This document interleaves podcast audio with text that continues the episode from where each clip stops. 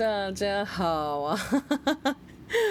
欢迎收听今天的 Podcast 老灵魂 Radio，我是 Maureen。刚刚是我非常随性的，其实说随性是我之前有在想这件事情，我们还 想什么事情？我们现在找个音乐，等等，等等呢，等等呢，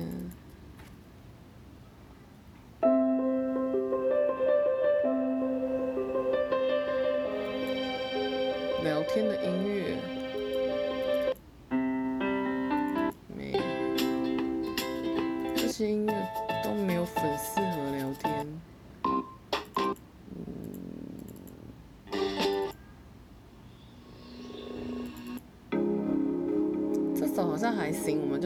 就好了。嗯，就是我前阵子有想到一件事情，因为我其实本来就还蛮喜欢自己在 自己在家里面，或自己在房间里面随机的找那种。英文歌的伴唱，然后就自己唱起歌来，所以我还蛮习惯做这件事情的啦。然后我就刚刚就是前几天就想说，哎，我下次 podcast 好像可以，就是在开始的时候，反正我现在 podcast 有时候开头就会放一首歌啊。问我说，哎，那下次我可以放一首歌，然后放卡拉版，然后我我就在旁边唱这样。反正我说上放歌，我在旁边唱，我说哦，就就是这样做好了。所以就是今天就是这样子的概念。然后我刚刚唱那首歌呢，是呃，La Vie en Rose，La Vie La Vie en Rose，Rose 还是 Rose，就是呃，如果是用英文念的话，就是 La Vie La Vie en Rose，对，所以是玫瑰人生。然后呃，玫瑰人生的原唱非常古老，然后所以有非常非常多翻唱版本。那我刚刚唱的这个卡拉伴奏版本是一个 YouTuber 叫。Daniela Andrade，Andrade，然后她是一个加拿大女生，然后她唱的这个版本超级好听，然后非常慵懒，所以我因为她唱的这个版本，我就喜欢这首歌，所以我就觉得，哎，好像可以来唱一下这首歌，因为前阵子我还蛮喜欢唱这首歌的，对。今天突然是想聊聊天，哦，刚刚那首歌真的是很不行哎，非常快就没那个了，看来还是。对，还是回来好了。我先喝个水哦，你们听个音乐啊。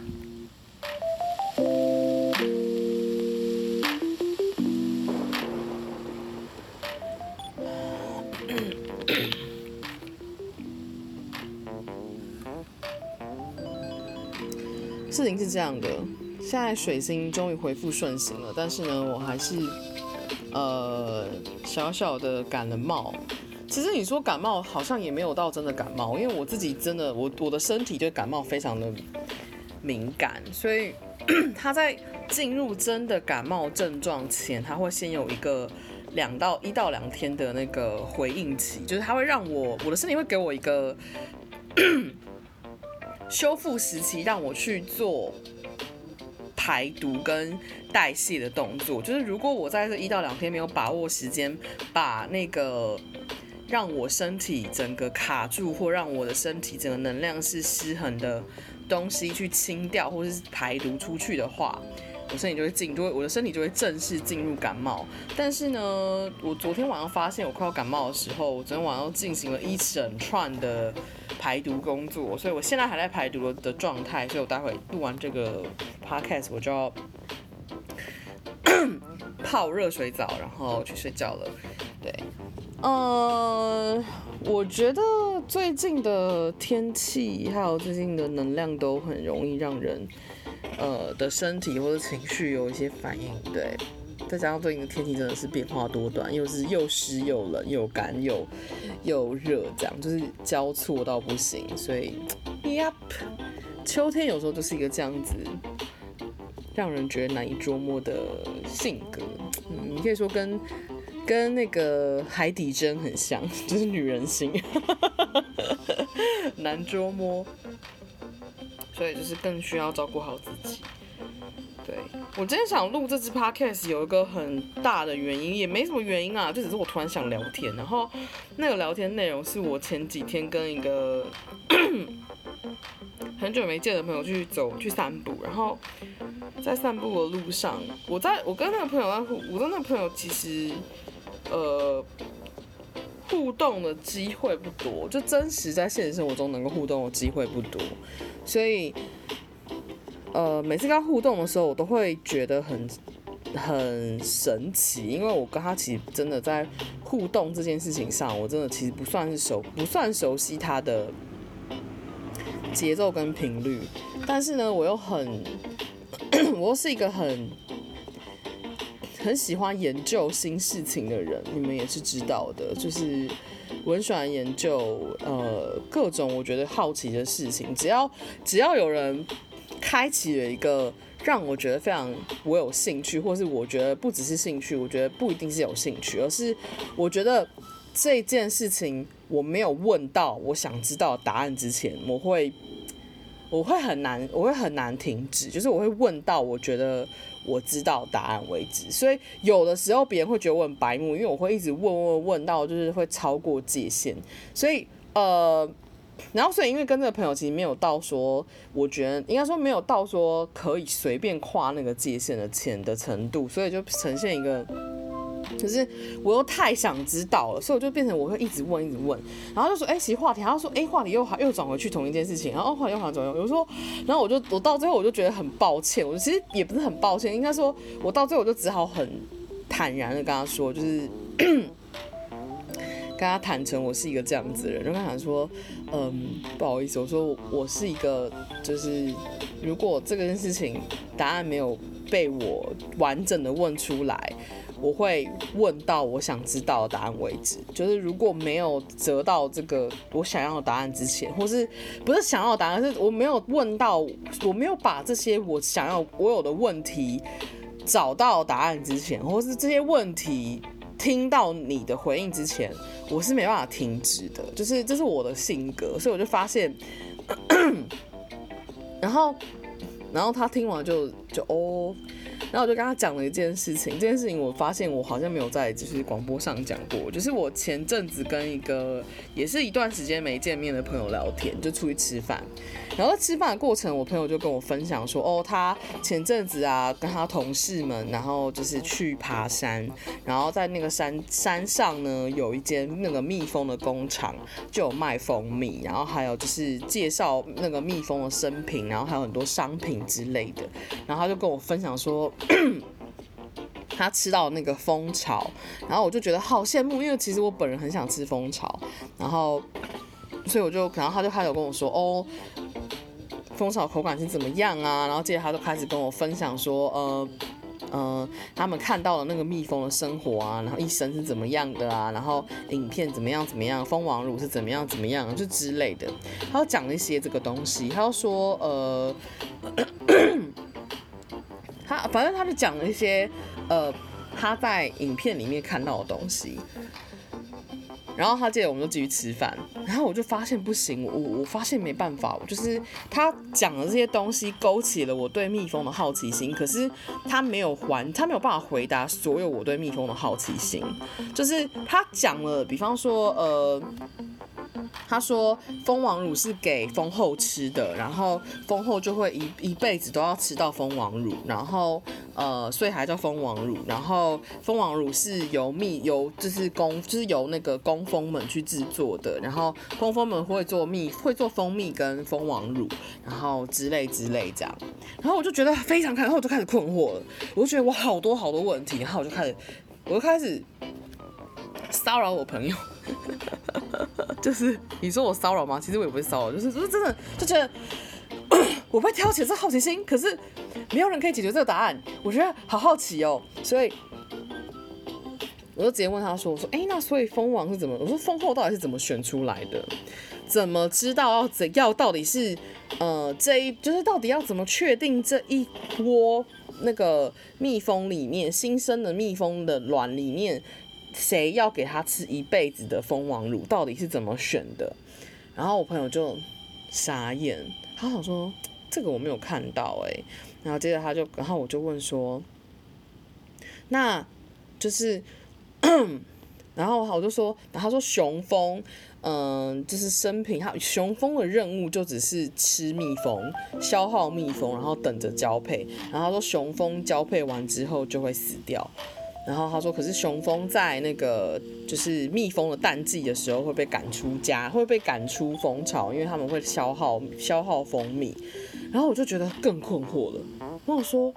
雄蜂很少只嘛？”他就说：“对，雄蜂好像一一只蜂呃一个蜂窝里面只会有呃可能百分之二还是百分之三的蜜蜂是雄蜂。”然后我就更困惑了。我困惑的点是。那工蜂呢？工蜂不是雄蜂吗？结果我在网络上一查，惊震惊，我整个震惊，我下凡，我就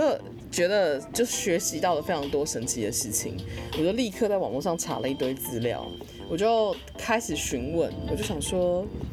应该是我都开始在网络上就开始 Google，因为我朋友没有办法解答我问题嘛，然后我就放着我朋友去吃饭，那我就继续在他面前开始疯狂的 Google 起来，我必须要找到所有的答案为止。好，我现在可以跟跟你们分享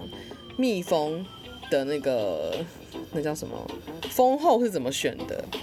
蜂后的选拔方式非常的物竞天择。蜂后的选择方式就是，当我想一下，我怎么想？当这个这个这个蜂巢里面的原本的蜂后，它要呃退休，就是它要离开、要死亡之前，它会诞生。它每一天每一天蜂后好像都会产产生生下好像可能两千到三千只的蜜蜂的卵，然后 然后。呃，照顾这些卵的蜜蜂们，通常都是公，通常都是工蜂。照顾蜜蜜蜂的这些，照顾这些卵的呃蜜蜂们，就会凭就是每一只每一个卵都会喂食蜂王乳。然后第一天的时候，然后第好像我记得刚出生的那个蜂卵都会是，嗯、呃，会吃到。一到两天的蜂王乳，对，然后直到第三天开始呢，他们就会呃，蜜蜂就好像只会挑其中的三到四个卵，还是四到五个，我也不忘记，反正他们就挑其中一些卵，然后持续的继续喂食蜂王乳，然后直到其中一个卵优先的孵化出来。是蜜是蜂，然后那那只蜜蜂就会是蜂后，然后然后它那只修先孵化出来的那只蜜蜂呢，就会在孵化出来之后，把所有其他一起喂食蜂王乳但还没有孵化出来的蜂卵们全部给歼灭，这是第一种可能。第二种可能呢，就是同时就是可能两三只，超过一只以上的的那个。持续喂食蜂王乳的蜜蜂，就是孵化之后，它们就会开始厮杀，厮杀到只剩一只为止，然后接着就把其他的那个还没孵出来的卵也也全部歼灭，就只有这两种可能，所以它就是一个非常物竞天择的一个选择方式。嗯，然后所以呢，接着你就，然后我接着我就开始更好奇，我想说那。谁来去？就我说蜜蜂们是怎么分配工作的？就是他们谁知道谁是要负责照顾小孩？因为你知道蜜蜂的工作很多，蜜蜂他们要负责就是修建他们的巢，打扫他们的巢，然后还要制造蜂蜜、制造蜂王乳、喂食，呃，钢蛋喂食蜂卵。喂食蜂卵，然后还要去采蜜，对，所以就是有非常，它还要保，它还要保护蜂巢，所以就是你知道他们的那个分工合作，我想说到底是怎么分配的，然后我就去查，哦，原来蜜蜂是从他们出生，他们是从他们的年龄去看，好像刚出生不久的蜜蜂会先是做，呃，好像是先做什么保护吗？还是先照顾小孩？我有点忘记，反正就是它是按照那个。就是年龄，比方说蜜蜂可能刚出生的前一个礼拜，它就是负责做什么工作，然后后然后再来下一个，然后第第二个礼拜到第四个礼拜，他们就是负责做什么工作。所以基本上要去采蜜的蜜蜂，应该都已经是比较年长的，或是比较成年的蜜蜂，会会去做采蜜的工作。然后呃。然后还有就是做制作蜂蜜的嘛，但我忘记是什么时间，我但是我知道他们是按照年龄去分配，我就不在乎他们是什么年龄去分配了。然后再来呢，我就是真的是一个 million dollar question，就想说，那那个蜜那个工蜂是怎么决定谁是雄的，谁是雌的？然后我才发现，所有的工蜂都是雌蜂。然后雄蜂它们生出来就是为了叫，为了配种，配种完它们就会被杀，它们就会死掉。然后如果在淡季的话，比方说像冬天就没有花蜜可采，没有花可采蜜的时候，嗯、雄蜂就会赶，就会被赶走，它们就是吃白食的一群家伙。然后我就想说，那如果都是雌蜂的话，那为什么蜂后为什么其他雌蜂没有生育能力？他们就说了，是因为蜂王乳里面有非常高含量的荷尔蒙，然后还有很高蛋，还有高蛋白，所以只有从出生一从一出生就一直被持续喂食蜂王乳的蜜蜂才会有生育能力。所以就像我刚刚提前面讲的嘛，那个蜂后的选拔是。只有其中某几颗卵会被持续选择被喂食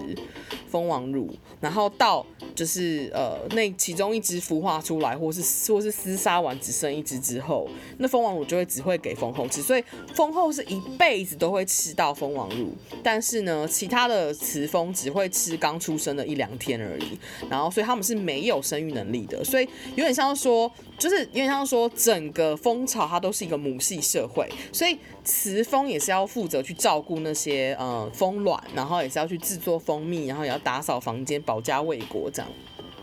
然后雄蜂就是吃白食，他们既不会做蜂蜜，也不会采花蜜，也不会做蜂王乳，只会在那边空口吃白话，只会在只负责配种。对，然后配完种就死了，然后所以没死。然后他们没他们，然后蜂蜜不够的时候，粮食不足，他们就会被赶出去，就是这样。对，就是这样子的过程。然后我就把这整个故事，我就把这整个逻辑全部找完之后，就把这整个所有我觉得好奇的东西全部找完之后。我就安心了，然后我朋友看了就非常震撼，他就说，我就把我刚我找到的答案全部跟他分享，然后我朋友就傻眼，他说，他说你真的是一定要找到答案才才会放才会就是就是放手诶。然后我就说，对，我就是一个不找到答案我会我会我会很难很难放下这个这个这个这件事情的人，我就说我就是一个对于我想知道的问题的，就是应该说。只要我内心对某些事情有问题，然后我就一定会想要赶快知道答案，或者我会想要尽可能的去找到方式，找到尽可能透过这种方式找到答案。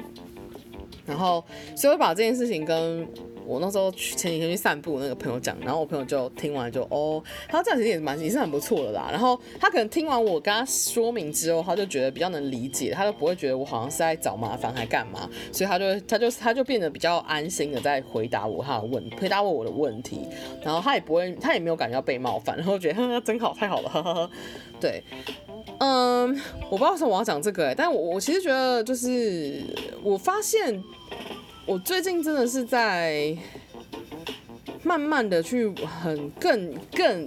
那怎么形容？我觉得我发现我是慢慢的在更接纳我自己是一个什么样子的人，然后我会因为我自己是一个什么样子的人而去跟别人说明我是一个什么样子的人，所以别人不至于误会我的原本的定义或原本。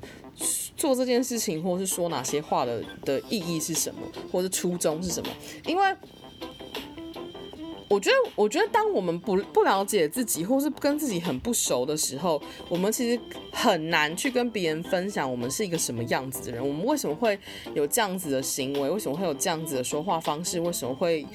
有这样子的嗯回应方法？或是为什么会有这样子的情绪？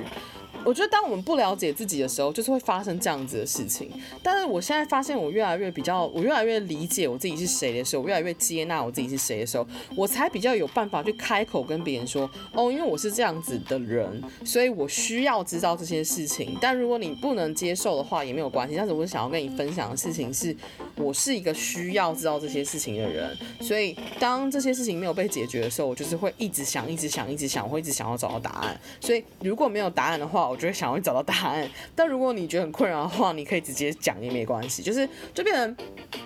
我可以，我比较能够开始去，呃，替自己替自己。说明一点什么了，就是也不是说要辩解什么，而是要去跟别人说明说，哦，因为我是一个很需要知道答案的人，然后但是然后呃，你的这件事情或你跟我分享这件事情让我非常好奇，我会更想知道，所以我会很多很多想知道的东西。但如果你觉得没兴趣的话，没没有没有想分享的话也没关系，只是我会一直想知道，就这样。所以就是。就觉得这是一个非常有趣的事情，然后这次今天这次 podcast 的标题应该就是你知道蜜蜂的故事吗？对，开头然后开头唱那个玫瑰人生还不错啊，有有跟蜜蜂有相关，有玫瑰蜜这种东西吗？天哪，不行，我觉得，我觉得。我觉得我是一个一旦提问起来，我就 自己把自己逼死的那种。等一下，我喝个水。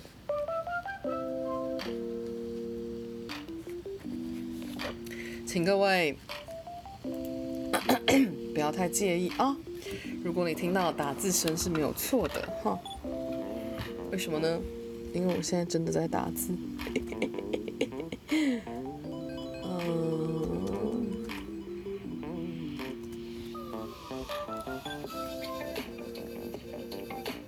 好像，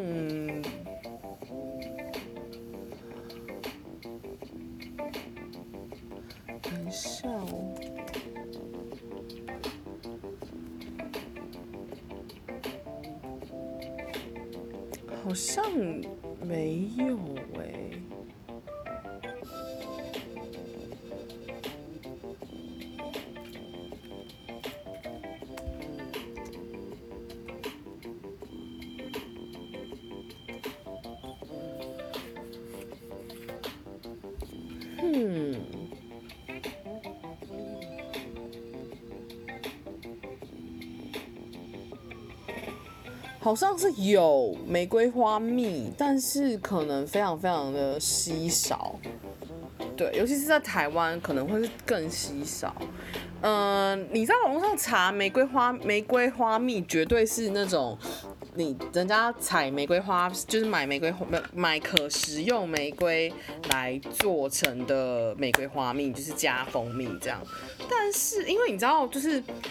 呃，蜂蜜有那种所谓的龙眼蜜呀、有那种什么什么神奇的那种蜂的那种蜜，各种奇妙的蜜，就是我知道有很多不同的蜜，然后不同植物制成的蜜，所以我觉得有点不太确定，就是有没有蜂蜜是专攻玫瑰花这样。可是如果专攻玫瑰花的花蜜的那个蜂蜜，吃起来会什么味道啊？I don't know。这是非常神奇耶，太神奇了。然后还有啊，录音的时间是二零二零年的十一月五号，现在是晚上九点二十八分。我们还要再查一件查一件事情，奇怪，这 podcast 怎么变成了一个搜寻东西的一支 podcast？I don't care。嗯，等等，我们噔噔噔噔噔噔噔。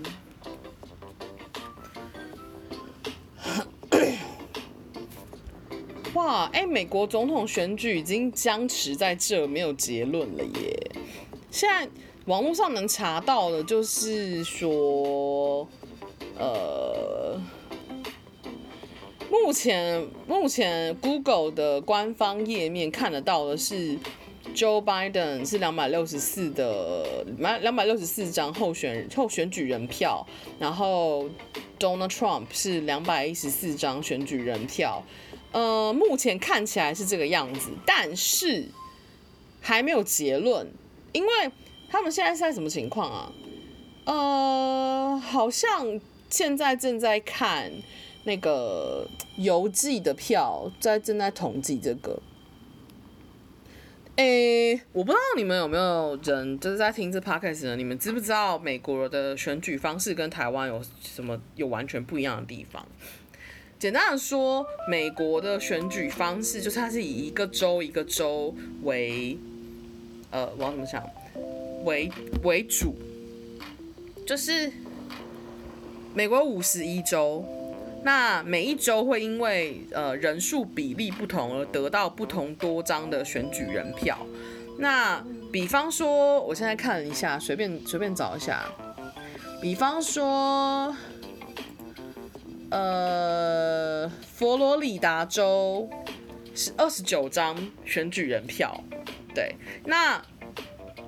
佛罗里达如果假设川普他在这个这个州里面呢，他呃赢了拜登，假设他只赢了拜登一张票，那。这二十九张选举人票就会全部不是按照比不是按照比例哦，是全部都归到川普。对，简单的说就是选举人票是这种方式，它是以州为做，它是以州做那个计算的方式的。那这导致了一个什么样的现象？这导致了在二零一六年，就是四年前的美国总统大选的时候，川普的总票数是比希拉蕊低的，以单个人头来看。但是川普为什么当选？因为他的选举人票比希拉里多。简单说，他就是赢了那些大州，就是赢了那些选举人票多的州，就这样。所以今年可能在选举的票，在选在美国选举的时候，非常多我所知道的美国艺人啊，然后美国的 YouTuber 啊，然后美国的知名人士啊、网红啊。全部都站出来叫大家去记得去投票，然后甚至有些人直接站出来就是做成做各种不同的颜色的饼干，然后来支表达支持谁谁谁这样。那我就不说谁是谁，反正就是那样。呃，我觉得有个很大的原因跟今年台湾选举很像，就是大家都很担心说，嗯、呃，就是大家不出来投票啊，然后有些可能可以来改变改变，就是呃摇摆州或改变那些呃。选举结果的州的其中的某些人不出来投票，所以就会单就会造成像一六年的情况，所以大家可能就是会觉得这样好像不 OK 什么之类的。反正 anyway，因为美国是一个很大的国家，所以他们其实如果要就是像台湾一样，就是那种你知道。张张计票的话，对他们来说可能不是一件这么方便的事情，所以他们选择用这种方式去做投票。但对我来说，我反而会很喜欢台湾的方式。虽然台湾的方式很麻烦，然后也会让很多人必须要跑这一趟，在当天回家。比方说，像我之前听到，今年有很多人是就是冲回，就是。特地坐飞机回台湾投这一张票，然后投完冲投冲冲回台湾投完这张票就要冲回就是那个国家之类的，或是冲回那个县市。所以我有听过很多这样子的案例，我觉得这是一个可以在讨论的事情。台湾之后会不会呃，能够有更好的方式，或是更更简单的方式，或更方便的方式去便利各种其他选民的话，我觉得是可以值得讨论的啦。但是呢，我反而我很喜欢台湾的的。的计票方式是因为我投的票是有被包含在里面的。如果今天我是美国人，然后呃，假设我今天在加州好了，然后我投的票给蓝，我投票给假设加州，我所知道应该加州就我所知应该是拜登的，对对对对对，加州就我所就我所知是非常偏民主党的嘛。但如果今天我是住在加州的一个公民，然后我非常挺。那个川普的话，那我就会不爽啦。我就想说，那我投票干嘛？我反正我投给川普，我也他也不他也不会上啊。那我那我干嘛出来投票？反正我投出来的票，他到最后还不是归给拜登？那我干嘛？就是对我来说，那会那对我那会有一种嗯，那那对我来说会是一种，我觉得我的我的。意见没有被好好的归在，好好的没有被好好的听见那种感觉，所以我觉得身为台湾人，我们还蛮幸福的，而且很幸运。这是我想讲的一件事情，关于美国总统大选，我想说的事情。但最后结果会怎么样？I don't know。说到这个，我刚刚还有看到另外一个东西，我今天真的是到处在乱看，东看西看，这也是好事啊。刚刚看到一个我觉得很值得拿出来分享的，等等哦。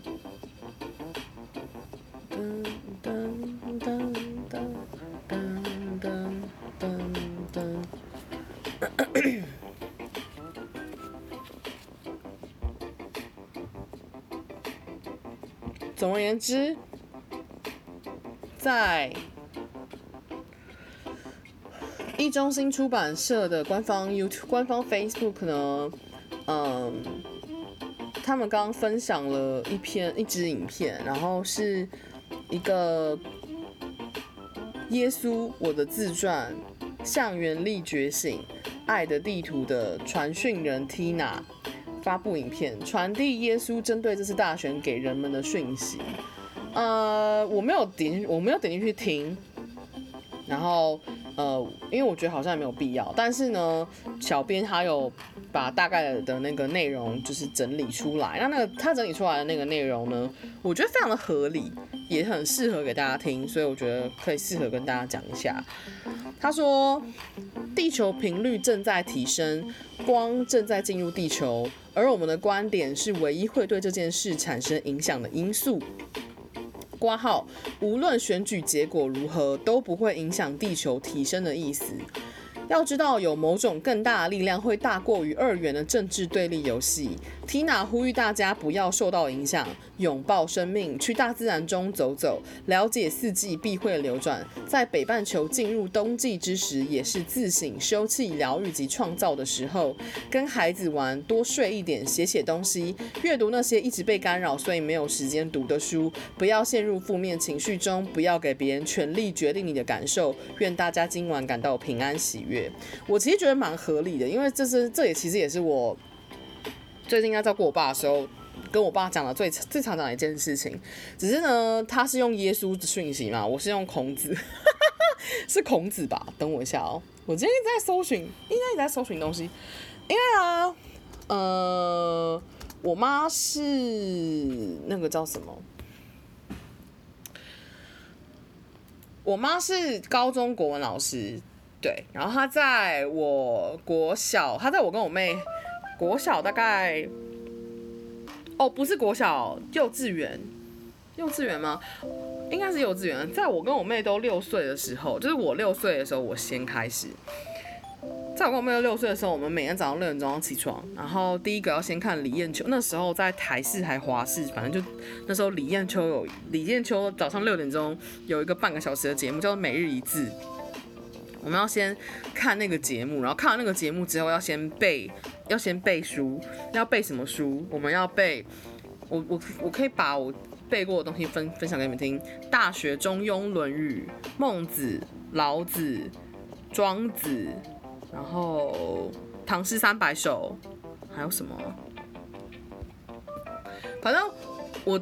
呃，我我没有在背什么三字经哦，我我以前就是直接背那种很哈扣的，就是《唐诗三百首》，所以对我有背过《长恨歌》，我有背过《琵琶行》，我全部整就是全部整就是整首我全部背完过，而且我整首都背了超过三超过四超过至少五遍，对，然后。嗯，我从小从小每一天早上起来都是这个都是这个路线，没有背完这些东西就不能吃早餐，然后也不能去上课，所以就是一定要背这些东西，所以我从小就背这些东西长大的，所以我是到，然后我到大概我中文这些东西是背到好像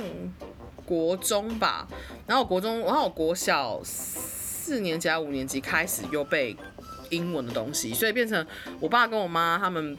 在教育我们语言这件事情上，花了非常大的努力跟用力，在逼迫我们做这件事情。所以，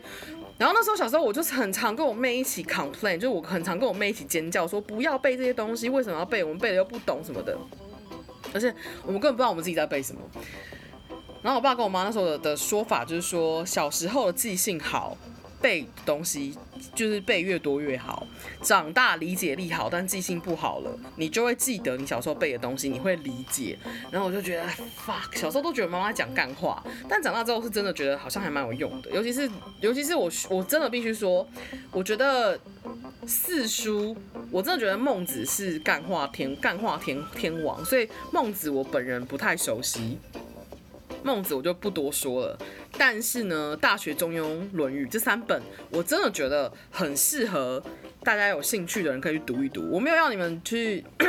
讲那些什么四从、什么三从四德啊，什么什么什么八股的东西。No No No，我想要分享的东西是比较，我觉得是最基础的做人做事的方法。其实也就是我刚刚在念的那个耶稣的东西。耶稣写的是什么？他写说他讲的东西是什么？他讲说。不要给别人权力决定你的感受。阅读那些一直被干扰，所以没有时间读的书，不要受到影响。简单的说，他讲的东西就这些，很专注的在讲这些东西。那我今天在刚好在跟我爸聊天，然后我爸是我爸，因为我爸现在在就是他医院嘛，然后他一直都很容易被。其他声音影响，他会被其他病床的家属讲的话影响，他会被他会被护理师在跟其他的病床的人讲话影响，然后他会被呃别人就是隔壁病床人讲电话，或是或是刚好有人经过讲电话的声音很大声影响，然后他会被各种就是所有其他的东西影响，然后导致他很容易会因为这些影响而变得忧郁或变得亢奋或变得怎么样，然后就让我觉得。就是烦不烦啊？而且重点是，我爸他在生病之前，他就是一个很容易会被那种你们知道家就是那种长辈图或长辈那种群组，就会很严重的那种，就是比方说蔡英文怎么样怎么样怎么样之类的。或是反正就同温层是那一群就对了，深蓝就是深蓝的，深绿就是深绿，反正我爸就是某一个某一个同温层的。然后我对这种事情就是我会觉得啊烦不烦？然后所以今天我跟我爸稍微提了一下，就是说哦那个我现在正在关注美国总统大选的状况。然后哇，我一跟我爸讲完这些东西之后呢，我爸就开始进入了一个忧国忧民 mode，忧国忧民模式，忧国忧民 mode。他就说说什么？他明明自己没办法好好的排尿，没办法自己 决定自己什么时候要上厕所，什么时候不上。有时候他讲说他要尿的时候，他其实已经尿出来，所以变成我们还是得帮他包尿布。有很大的原因是这样，因为我们最近在让他练习，他可以告诉我，在他上厕所之前，先告诉我们，可以先帮他拿尿壶，就是训练他能够控制自己的小便这样子。但是呢，他现在连这件事情都没有办法好好做到，然后他就在那边就是在那边忧国忧民，说什么，哎呀，那个税金啊，那美国人不知道怎么样啊，什么什么之类的。我一听就整个就是，你知道，就觉得。到底这种事情跟你什么关系嘞？我想说，现在世界上发生什么事情，真的跟你没什么太大的关系。就是现在，就算就是地球发生了什么大事情，也跟你没什么关系。因为你就算地球发生什么事情，你也逃不掉，你根本没办法照顾你自己。你你你你你关心这些事情干嘛？所以我就直接跟我爸讲了大学，就是呃大学中庸论语的其中大学的这大学其中一一。一段话，你们应该都有听过“修身齐家治国平天下”这几这几个这几个词吧？他说：“这这个大学，我觉得我非常喜欢。大学这一段呢，我一定要跟大家分享，这叫做大学的第四讲，原文呢叫做。古之欲明明德于天下者，先治其国；欲治其国者，先齐其家；欲齐其家者，先修其身；欲修其身者，先正其心；欲正其身者，先诚其意；欲诚其意者，先治其知。致知在格物，物格而后知至。知至而后意诚，意诚而后心正，心正而后身修，身修而后家齐，家齐而后国治，国治而后平天下。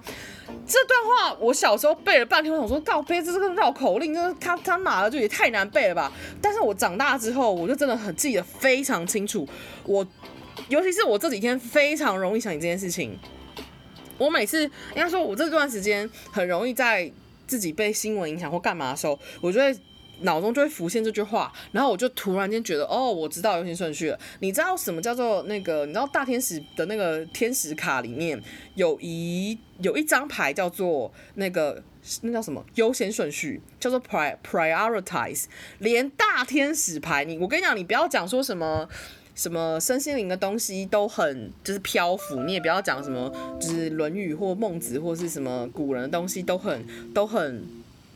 知道怎么讲，就都很八股。No，这两个东西根本就通的，你知道，大天使牌跟大学的这一张。这个这一张讲的东西是同一件事，就是你要按照优先顺序去做事情、做选择、去思考你的人生，去把你的能把你的精力用在正确的地方。然后这刚我念的那一段什么意思呢？他这边写，你们其实网络上查都可以查到，叫做古时候呢，想要闻道于天下的人，先要治理好自己的国家。想要治理好自己的国家，先要管理好自己的家族；想要管理好自己的家族，先要改正自己的过失；想要改正自己的过失，先要修正自己的心念；想要修正自己的心念，先要真诚自己的态度；想要真诚自己的态度，先要发掘自己的良知；想要发掘自己的良知，先要控制自己的物欲。控制物欲，然后才会有良知，良知才会对人真诚，对人真诚才能修正心念，修正心念才能改正过失，改正过失才能管理家族，管好家族才能治理国家，治好国家才能闻道于天下。我们，我觉得我先说，没有什么好闻道于天下了，在我们自己都没有办法走，把自己照顾好之前，根本就没有什么好闻道于天下的。所以我今天就在我爸旁边，就直接跟我爸讲说，我说。你现在连自己控制自己尿尿你都尿不出，你都没办法做到了，你还管人家睡怎么搞？我说你有没有听过修身齐家治国平天下？然后我爸就点点头，因为我爸他也是一个读书人，他就是一个学富五车的读书人，就是我爸跟我妈他们都是那种那种古时，就是那种早一辈的文青，你知道，所以他们其实读很多书。然后，所以我就直接跟他们说，我就直接跟我爸说，我说。你现在想，你我说你现在在说的事情就是治国，想要平天下嘛，想要治国嘛，对不对？啊，你现在齐家了没？你现在修身了没？我说你身修好了没？然后我爸就摇摇头。我说对啊，你身不修好，你怎么齐家？你怎么治国？你怎么平天下嘞？对不对？然后我爸就点头。我说所以啦，你先把你的身体搞好，我们再去考虑齐家，再去讨论治国，再去再去平你的天下。然后我爸就点点头。然后我爸接着就说：“可是这种话吼，有多少人听得进去嘞？”我就说。你管别人呐、我说这世界上的其他人怎么说是他们的决定，他们的嘴干你什么事？我说他们的幸福快乐干你什么事？他们想怎么被困扰干你什么事？我说你现在连自己能不能顺利的尿尿，能不能自己决定什么时间尿尿，你都不能控制了，你还管别人？我爸就点点头，他说说得好，说得好。我真的就是这种心情，你们知道吗？我觉得。我我我发现我是一个，应该说，我发现我很常在，我不是常，我发现我之前有在我的粉丝专业上面分享过一些《论语》的东西，但是好像很少人鸟我，就是很少人回应我。可是我觉得，但是我我真的觉得，就是古人的智慧，你很有很多东西是可以值得截取出来的。当然，古人有些时候会说什么重男轻女那些东西，可是我我现在说好了，我真的觉得有些东西是被我们后人故就是呃诠释错误的，或是被后人的刻意扭曲的诠释的。所以我觉得古人有时候讲的东西，并不一定是我们后人随意诠释的东西，尤其是呃可能同性恋啊，可能。呃，男女的平权呐、可能是这种东西，甚至是鬼神之类的。你知道，我大学刚毕业的那一年，我其实呃没有在工作。我大学刚毕业那一年，其实是我在补习。我那时候本来想要考，就是。那个公务员，就是你知道，就是我就是一个活在我妈，我就是一个从小到大就活在我妈的期待里面的人，所以我妈要我干嘛，我这就去干嘛。你就知道我就是一个乖乖牌，所以你就知道为什么我在这几年挣扎很痛苦的原因，就是因为我要去真的找到我想做什么，而不是去听我妈要我干嘛。然后甚至有时候会因为我要去找到我要做什么，而会跟我妈要我干嘛呃打架，然后我就要去平衡那个东西。所以就是为什么我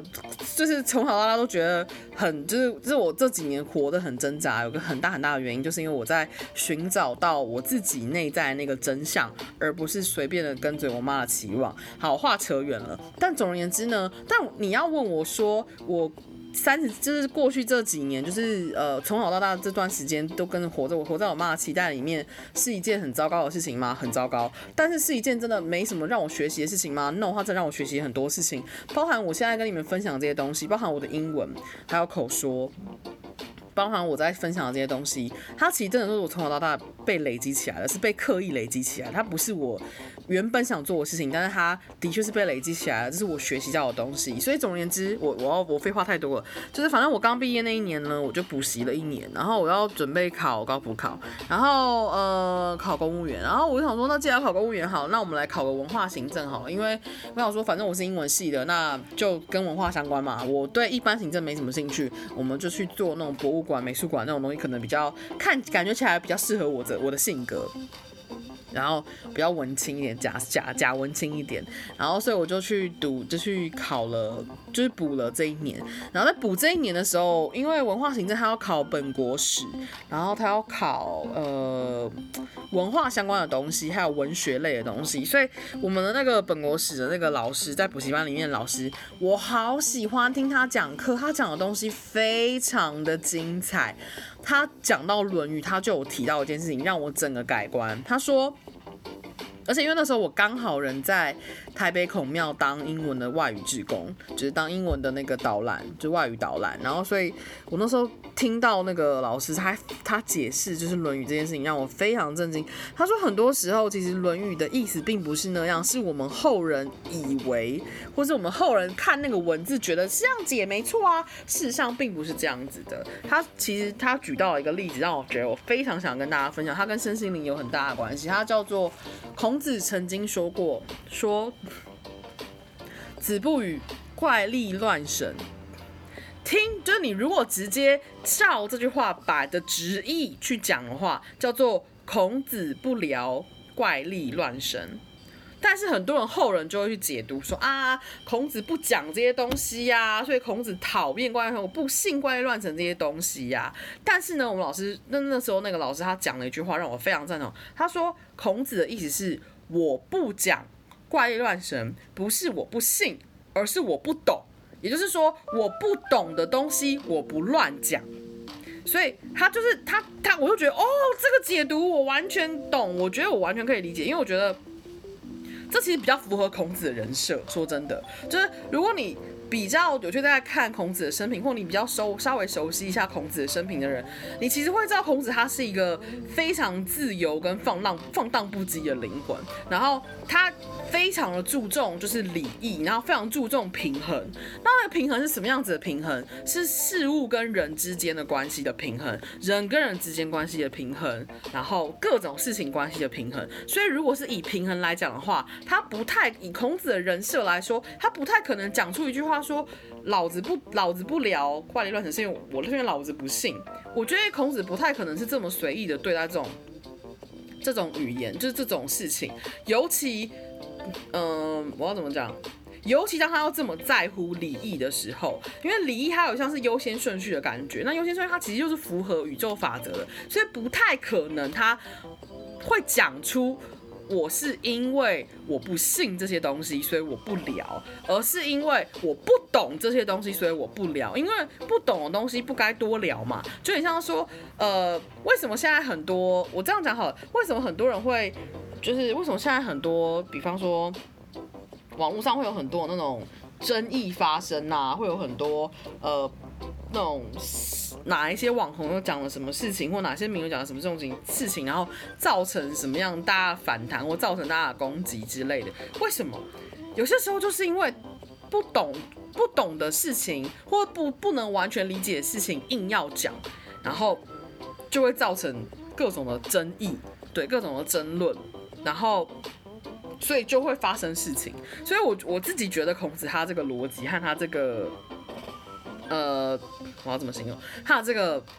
原则，我非常的敬佩。就是老子不懂的东西，我不乱讲，我不乱谈，因为我我不熟，所以我就就是不讲。对，所以我觉得我很能够理解那个老师他讲的东西，所以因此而我对孔子也有了一个新的看见。我们老那时候那老师他讲说，孔子不才不像你们讲的那种八股嘞，孔子可是非常先进，他非常的自由，他是非常二十一世纪那种水瓶座时代的人，是真的。所以。不知道为什么今天讲到这一番，就是那样。对，然后嗯，好，我觉得我该该去休息了。然后今天就真的是随便聊天，就是聊我想讲的一些东西。说真的，我私下就是一个这么 quirky 的人，就是一个我很喜欢。东看看西看看，然后东研究西研究，就是一个。当我进入研究模式的时候，我真的就是这种类型的人。我就是一个会想要一直去找答案的人，我就想要知道这东西什么，然后我会把很多东西连在一起，然后很多东西一起想，我觉哦，原来就是这个。你看我刚刚加了什么？我刚刚加了大天使牌，我刚刚加了耶稣，然后我刚刚讲了孔子，三个东西在讲同一件事情，就是不要管别人在想什么，先把你自己照顾好，是不是？这宇宙法则嘛，就是这样。所以呢，今天到这，今天的 podcast 就到这边，我也不知道为什么会聊到这里，反正总而言之就这样。谢谢你们持续的收听，然后如果你喜欢这样子的东西，这样子的 podcast 内容的话，记得追踪关注我的 Spotify podcast 哦。然后有想要去看我的影片的话，也可以去 YouTube 寻找我的老灵魂 Radio 这个频道，嗯，上面有一些。不知道会不会你们不知道会不会有人你有兴趣的影片，反正就是那样。然后还有我有 IG，我有 Facebook，那呃所有资讯都在我的简介那一支音档里面了，大概三分钟可以去听一下。那今天到这边，我觉得我们可以好好的跟大家 say 晚安了。祝福大家美好的周五，美好的小周末，大家拜拜。